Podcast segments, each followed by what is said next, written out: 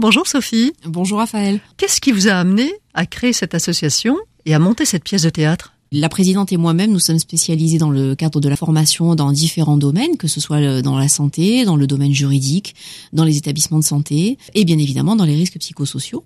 Nous avons eu l'idée de faire émerger justement cette pièce par le vécu que nous avons eu, notamment en ce qui me concerne, après 20 ans passés dans certaines administrations et après avoir assisté euh, malheureusement à certaines situations délicates et difficiles, on s'est dit qu'il fallait faire quelque chose et qu'il fallait absolument amener le public à réfléchir là-dessus, parce que c'est un sujet qui était encore très tabou.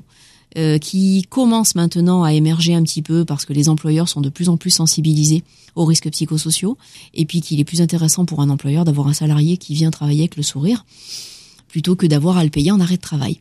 Un burn-out, sinon rien, c'est donc euh, le titre de cette pièce de théâtre. Quel est son objectif justement? Alors son objectif, c'est la prise de conscience. C'est-à-dire que jusqu'à présent, beaucoup de personnes étaient plus ou moins conscientes de vivre ou de subir certains risques psychosociaux, mais n'arrivaient pas encore véritablement à mettre un mot dessus. La pièce de théâtre amène euh, d'abord de la prévention. Une conférencière intervient entre chaque scénette et elle est psychologue de métier et elle explique comment on aurait pu éviter certaines conséquences dues à certaines situations euh, pénibles. Cette pièce de théâtre a essentiellement pour vertu d'alerter, de faire de la prévention et de libérer la parole. On parle de sujets évidemment très graves, mais on essaye de leur donner une certaine légèreté. Totalement. Euh, notre metteur en scène, euh, Lisiane Macari, a fait un travail exemplaire sur justement le côté humoristique de la pièce. On rit à certaines situations, on rit jaune parfois, et puis des fois c'est une franche rigolade parce qu'on a tourné en dérision certaines choses pour justement les rendre plus légères. Huit scénettes, c'est ça?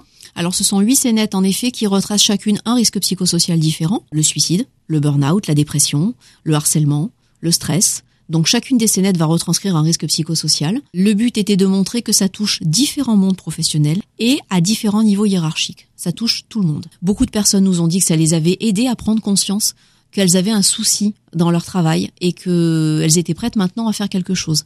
Il y a une prise de conscience qui se fait, oui, vraiment. Et si on veut en savoir plus sur la pièce, pour vous faire venir, pourquoi pas, dans sa propre entreprise, où peut-on se renseigner Soformact.fr et vous avez toute l'actualité de la pièce, notamment sur le site. Merci beaucoup, Sophie Merci à vous, Raphaël.